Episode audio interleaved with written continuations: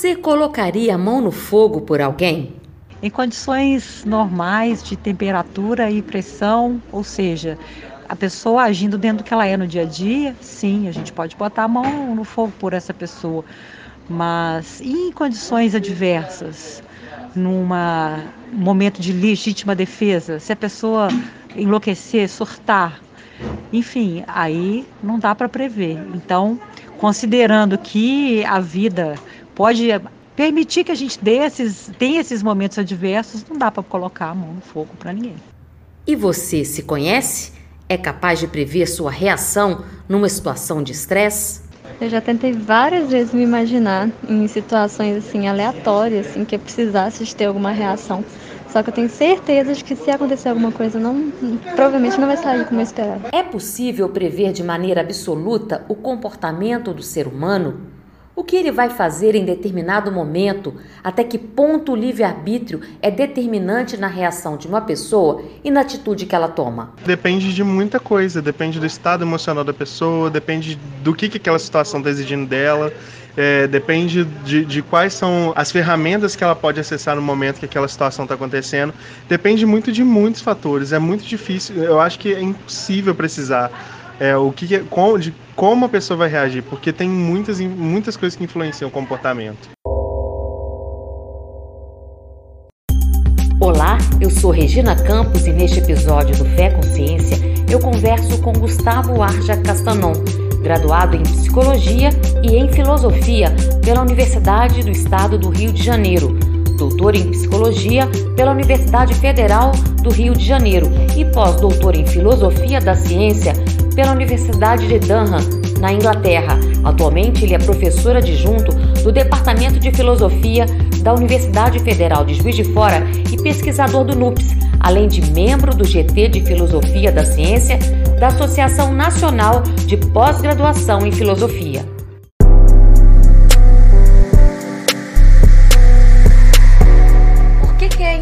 Possível é, a previsão absoluta do comportamento humano? Olha, tantos motivos quanto existem é, coisas influindo no nosso comportamento. Né? Por tantas variáveis quantas variáveis incidem sobre nós a fazer qualquer coisa em qualquer hora do dia.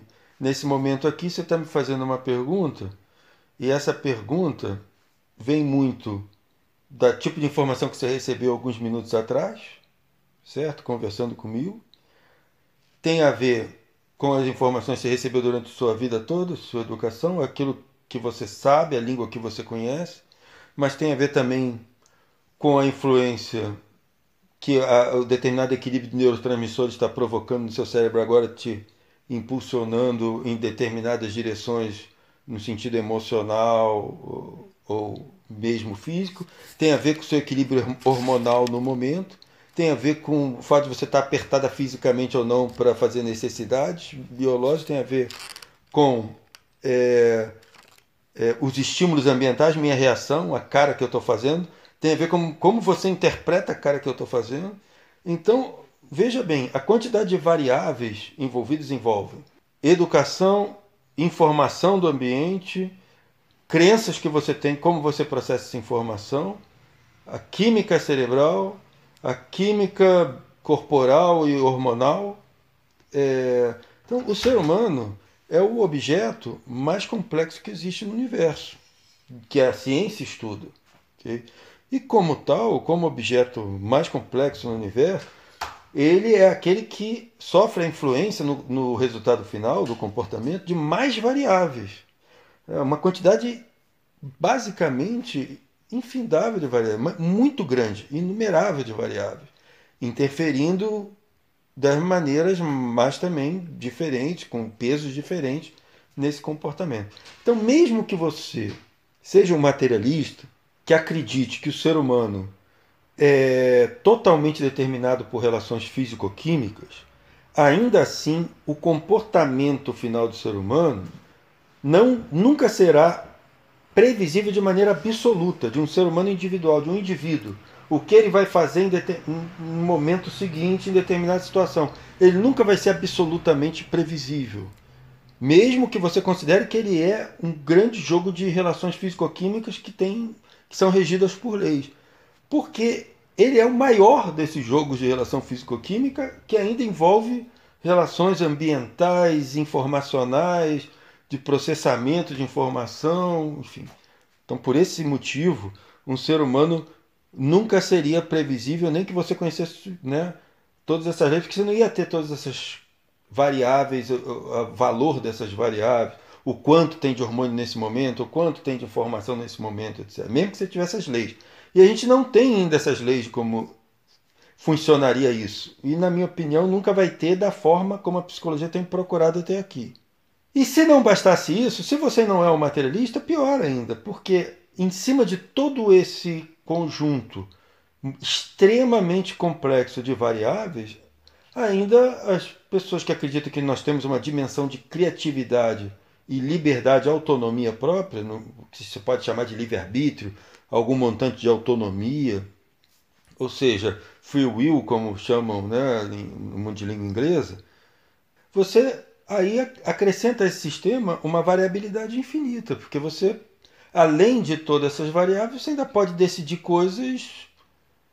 Você pode ser também uma fonte de causalidade e não só um receptáculo de causalidade. Você não está sendo só causada. Você pode iniciar relações de causa e efeito com uma causa originária, de uma decisão de vontade, uma criatividade originária. Muitas pessoas têm essa concepção de ser humano. Eu sou uma delas, eu não simulo que não. Eu acho que nós temos algum montante de liberdade, nós somos iniciadores de causas também, além de sermos, claro, receptáculos de causa. Então, isso é, inclui aí nesse, nesse conjunto de variáveis uma variação infinita, basicamente. Você é uma imprevisibilidade aí que se torna infinita. Você estudou o livre-arbítrio né, do ser humano e como é que você fez esse estudo? Como é que você analisou essa questão da ciência e o livre-arbítrio? Então, o livre-arbítrio, ser é livre, se a gente tem esse montante de autonomia, o livre-arbítrio ser livre, ele é razoavelmente imprevisível. Né? É isso que torna eu acredito, o comportamento humano mais imprevisível ainda que animais que não sei se tem algum montante de livre-arbítrio ou não, mas me parece que tem menos. São mais, são mais é, prisioneiros de reações instintivas e é, contextuais. Né? Eles se comportam de maneira mais estereotipada. Eles têm menos informação, processam menos informação, têm mente menos complexa aparentemente. Né? Não temos motivos empíricos para acreditar nisso. Então, um filósofo, eu acho que o grande incentivo de um filósofo é a dúvida. Ele investiga mais as coisas que ele tem mais dúvida. E a minha grande dúvida. Eu não tinha dúvida quanto ao valor da ciência. Eu sou um defensor é, assim, muito enfático e convencido da, do valor da ciência moderna, né, do experimento gerado pelo experimento na sociedade moderna. Na nossa sociedade atual, eu acho que a ciência tem um valor incomensurável para a espécie humana. Pra... E, ao mesmo tempo, eu acredito que, não só acredito que de fato nós temos algum montante de livre-arbítrio, como acredito que também essa ideia tem um valor incomensurável para a espécie humana. Todo o nosso sistema legal, jurídico, até econômico está fundado nessa ideia de que a gente tem algum nível de liberdade sobre os o, o contexto e que a gente é, é, então portanto nós podemos ser responsabilizados em alguma medida por nossas atitudes porque senão rui nosso sistema legal rui nosso sistema econômico rui nosso, é, nosso sistema moral a forma como nós julgamos moralmente. E eu acho que o um mundo onde as pessoas acham que não tem responsabilidade nenhuma por seus atos seria uma barbárie. Eu acho que então essa ideia tem valor também. Além de eu acreditar realmente nela, eu acho que ela tem valor. Então, se eu acredito nas duas e acho que as duas têm valor, né? ou seja, eu tenho motivos filosóficos e políticos, científicos e filosóficos e políticos para defender essas duas coisas. Só que tem um problema, elas são, elas são incompatíveis. É o grande conflito da sociedade moderna. Eu acho que são um dos grandes dilemas da sociedade moderna. E é por isso que eu me interessei muito por esse dilema encontrar forma de resolver esse dilema. É, e eu, humildemente, quer dizer, eu deveria dizer arrogantemente, na verdade, eu acredito que eu encontrei. é, uma forma de resolver esse dilema. Qual foi? Eu acho que a gente tem encarado, não só só eu que acho isso, é lógico, que eu resolvi um pequeno probleminha no meio desse, desse debate. Né? É, eu acho que nós temos olhado para a ciência, tínhamos olhado até aí o fim da década de 70, começo de 80, na verdade, de uma forma errada. A gente, para as leis científicas, de uma forma errada, como se elas fossem leis de necessidade, que toda vez que acontecesse A, causaria B. Que, é, é, são, que, como se as leis da natureza fossem relações lógicas puras. Tá? É, que se, se eu mexer nisso aqui quatro vezes, vai alterar essa outra coisa aqui duas vezes. A gente é, sempre, invariavelmente, de maneira necessária e suficiente. E na verdade, desde o trabalho da Nancy Cartwright, que foi com quem eu fui estudar, na verdade, agora fiz meu pós-doc, agora né, recentemente, onde eu desenvolvi esse trabalho, Desde o trabalho dela, a gente entende que não existem leis desse tipo, nem na física. É, as leis não funcionam dessa maneira.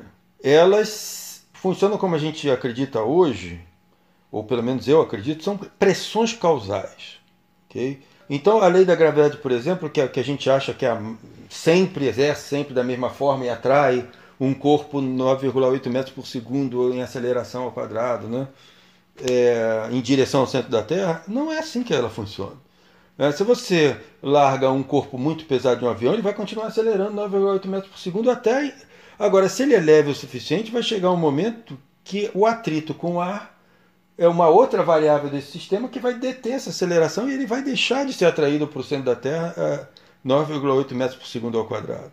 Tá?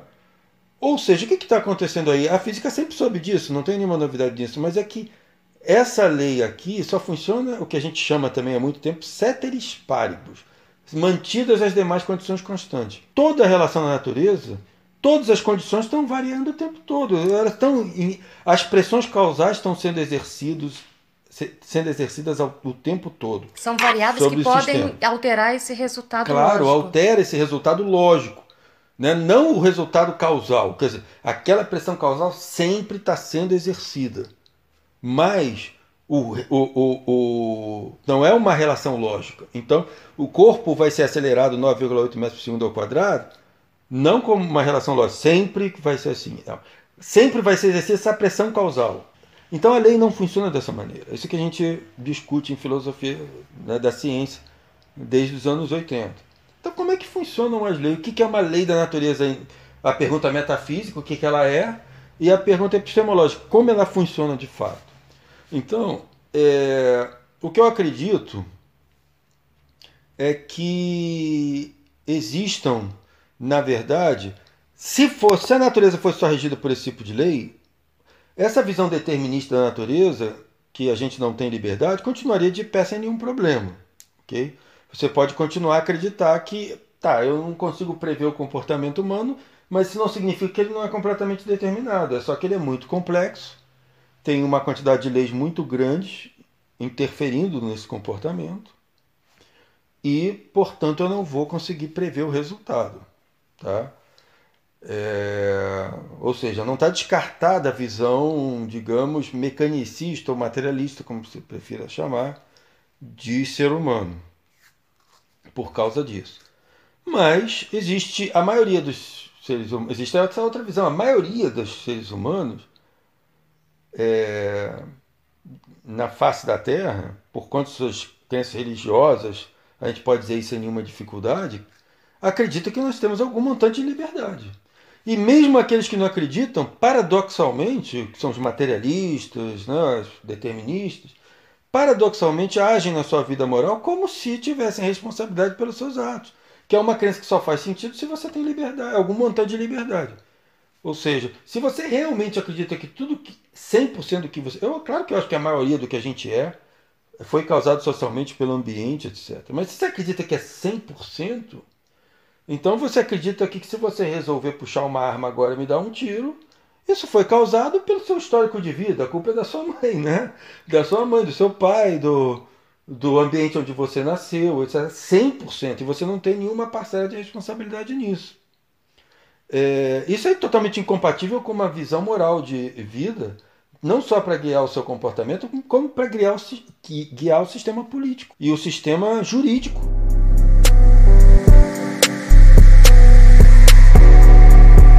Nos anos 2000, na ocupação americana do Iraque, um sujeito militar americano sacou uma submetralhadora num mercado. Ele teve, teve um surto, achou que alguém ia atacar ou que alguém era. Não sei o que, que aconteceu, não lembro detalhes. Mas ele surtou e matou um suspeito e saiu, mas saiu matando todo mundo. Ele descarregou a metralhadora abertamente no mercado e matou dezenas de pessoas. Então, o cabra é, foi condenado. Né? Foi preso, foi, ju foi julgado, foi levado a tribunal militar nos Estados Unidos. E no tribunal militar, o advogado de defesa dele alegou que ele teve uma. Por causa do nível de estresse nervoso, ele teve uma tempestade cerebral. Ele teve uma tempestade cerebral, ele não era especialmente, não tinha convulsões, ele não tinha nenhum dano psicológico, dano neurológico, doença neurológica típica, não era não era epilético, não tinha convulsões é, recorrentes, nunca teve, nunca teve outra e tal. Até que teve uma tempestade cerebral incontrolável e que levou ele àquele comportamento. Incrivelmente, o sujeito foi absolvido de todas as mortes. Isso ilustra o dano que causa uma crença. Se realmente generalizada para a humanidade como um todo, inclusive no nosso sistema jurídico, como é que você atribui responsabilidade a um sujeito por qualquer ato? Né? Então tudo tem origem biológica, origem sociológica, né? uma causa, origem causal básica. E, então eu acho que essa crença na liberdade é uma crença não só da maioria da humanidade, que a gente tem algum nível de liberdade, mas uma crença sem a qual a nossa sociedade desmoronaria. Né? Ela só funciona porque essa crença é generalizada.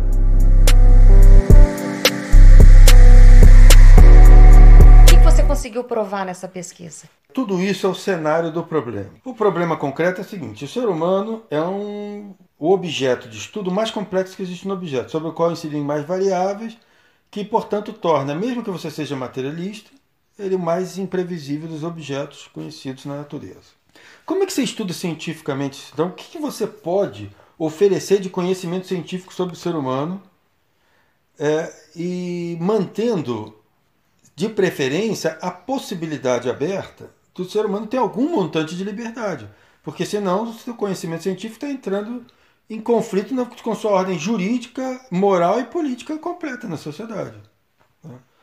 Então, o que eu acho que eu encontrei é a forma lógica de se fazer isso, um tipo de lei é, natural que existe e que a, a ciência pode expressar e que a gente não estava sabendo como, okay? e um tipo de explicação baseado nesse tipo de lei, que tem uma estrutura lógica, uma explicação científica diferente da explicação científica tradicional que a gente costumava dar, ou dedutivo nomológica, ou mesmo da explicação causal típica, que é de uma cadeia de causalidade. Isso aqui causou isso, causou isso, causou isso, causou isso. E eu chamo essa explicação de explicação possibilista e essa lei de lei possibilista.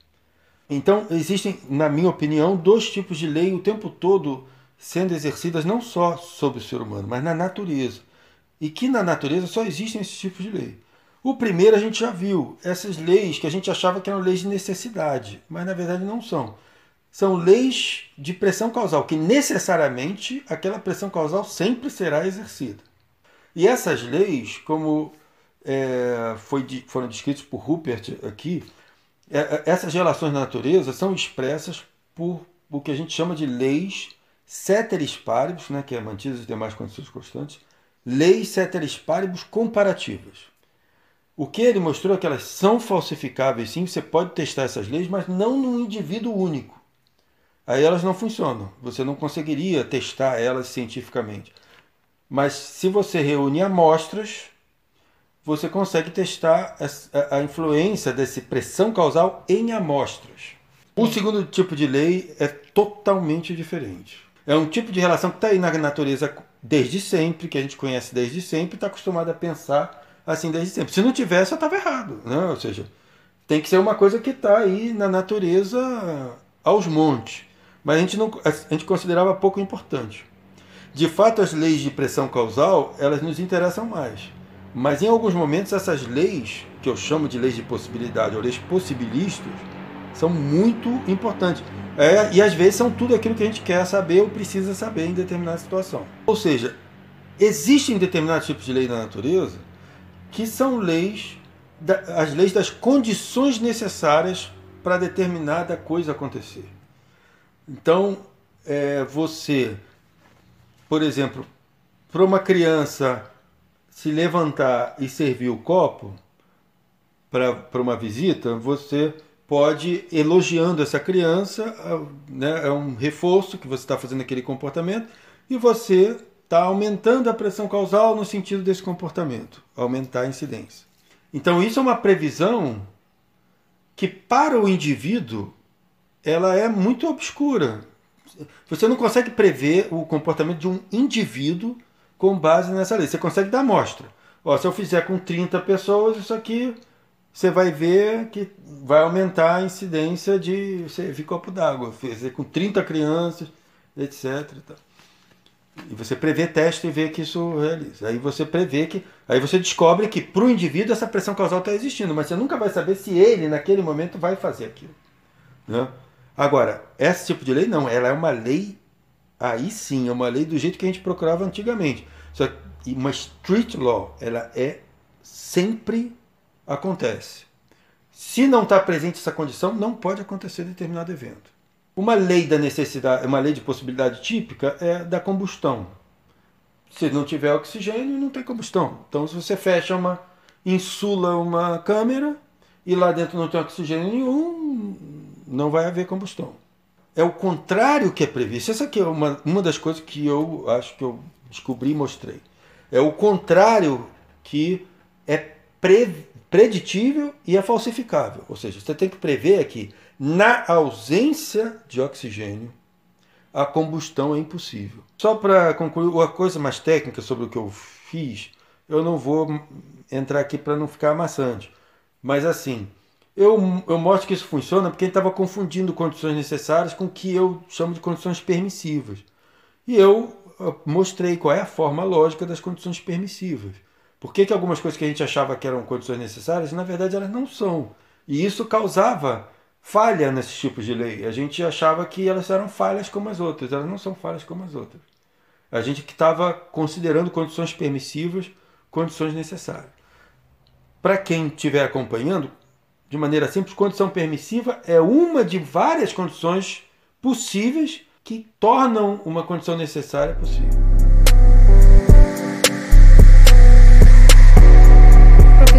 Todos nós temos uma formação moral, certo? Adquirimos conhecimento e, portanto, achamos que podemos prever nossa reação em determinada situação. No entanto, como foi falado aqui, dependendo do momento ou do ocorrido, nós podemos reagir de forma inesperada, ou seja, podemos ter reações que jamais poderíamos imaginar que teríamos, tá certo? O comportamento individual de um ser humano em uma situação determinada é, em um determinado nível, imprevisível. Você não consegue determinar absolutamente qual vai ser essa reação. É, certamente pelo nosso estado de conhecimento atual e possivelmente pela própria natureza do ser humano, porque além de toda a complexidade, nós ainda temos algum montante de liberdade e de criatividade. Eu acredito nisso. Bem, mas se isso fosse verdade, ao mesmo tempo, e esse é o meu problema aqui, uma ciência da psicologia seria impossível também. Porque a gente não teria como. Não teria leis de nenhuma natureza, não teria como prever absolutamente nada. Se você não prevê um acontecimento empírico, você não testa. Você não testa, você não tem ciência. Você não, não tem conhecimento científico. E eu não acredito nisso. Eu tenho certeza que existe um tipo de conhecimento psicológico. Qual é a natureza desse conhecimento, então? É, é, eu, no, nesse final aqui, o que eu quero dizer é que não é que eu não acredito que exista a possibilidade de prever algumas coisas do comportamento humano. É que tipos de coisas são essas? Eu acredito que existe uma ciência do comportamento humano, a psicologia é uma ciência, está conseguindo resultados né, nos últimos 30 anos, 40 anos, pela primeira vez na sua história, bem consistentes, formando um corpo de conhecimento que a gente usa para coisas práticas, para como organizar um material de ensino, para como eh, desenvolver um medicamento, um psicotrópico, enfim, para determinada coisa. Então eu acredito que existe uma ciência psicológica, só que eu acredito que a, a, a, o que ela tem a oferecer, mesmo no fim, quando ela estiver no auge do, do seu conhecimento, é muito é, é, é, é humilde. É um tipo de conhecimento sobre a natureza e talvez a que talvez a própria física tenha é, algum tipo de limitação, mas eu não quero entrar nesse nesse problema agora. Eu, da psicologia eu conheço, né? Física eu tenho que estudar. Então, o tipo de lei que a psicologia pode dar, ela pode ser testada em amostras e não em indivíduos, ok? É esse tipo de lei que daí é o mesmo da física, na verdade, expressa, é uma ceteris paribus comparativos que expressa uma relação é, de pressão causal e não uma relação lógica, como eu expliquei aqui, e esse tipo de lei de possibilidade, ou seja, sem a presença de algumas coisas no seu cérebro, nos seus hormônios, ou nas suas crenças, não é possível você ter determinado comportamento. Então, por exemplo, é, se você, numa situação, pode ser imprevisível qual vai ser sua decisão numa situação de estresse, numa situação de assalto, né, com, é, em que um refém é feito, etc. Mas se você tem a sua espinha seccionada, a única coisa que eu posso prever é o seguinte: você não vai levantar da sua cadeira de roda e ir andando até o sequestrador. Isso é uma lei, eu posso prever. Algumas, é, algumas dessas previsões são desinteressantes, a maioria são desinteressantes, mas muitas desses tipos de previsão na psicologia são muito importantes. É, então, se você prevê que sem determinado substância disparadora você não terá determinado tipo de convulsão, você vai evitar aquela substância. Então, esse, esse, esse tipo de lei, várias dessas relações causais na natureza de possibilidade, né, que são a condição necessária para a ocorrência de algo, é, elas são triviais, elas são desinteressantes, elas não revelam nada de que seja uma previsão interessante para a nossa vida, mas algumas delas sim revelam, particularmente na psicologia. Então, para você criar as condições para desenvolver uma determinada habilidade que você quer na psicologia, como tocar piano, e para você evitar determinada natureza de evento, comportamento ruim que você não controla, como uma convulsão. Você tem que conhecer quais são as condições necessárias para isso ocorrer. E aí, uma provocar e a outra evitar. É, essa é a consequência prática disso. Então, eu acredito numa ciência psicológica, mas não é uma ciência da necessidade. Nós não estamos absolutamente determinados. Olha o que eu estou falando aqui: são leis, elas sempre ocorrem elas interferem no nosso comportamento. Se você tem esse conhecimento, é útil você usar, vai melhorar a sua vida, mas ainda assim você é livre. Um outro exemplo que eu gosto de dar é o seguinte: você está um, um, o Word usando o Word for Windows, você sabe que há condições necessárias para usar ali. Se você não apertar aquele botão, não vai fazer a revisão. Se você não apertar naquele botão, não vai botar a letra em negrito. Há várias limitações e você tem condições necessárias para executar determinadas ações. Agora, ainda assim, o que você vai escrever no seu documento é totalmente livre. O que você vai fazer com aquele com aquele é, é assim, é, é sua, sua responsabilidade. Você pode fazer ainda assim não tudo o que quiser, mas entre tudo que é possível, o que você escolher. Chegamos ao final de mais um episódio do Fé Consciência, agradecendo ao professor Gustavo Arja Castanon e as pessoas que deram seus depoimentos. Você também pode participar deste podcast. Mande um e-mail para féconsciência.podcast.gmail.com ou entre em contato pelas nossas redes sociais. A edição deste programa é de Carolina Leonel, a produção é de Paula Mata e a trilha sonora é de Romário Rodrigues. Até o próximo episódio.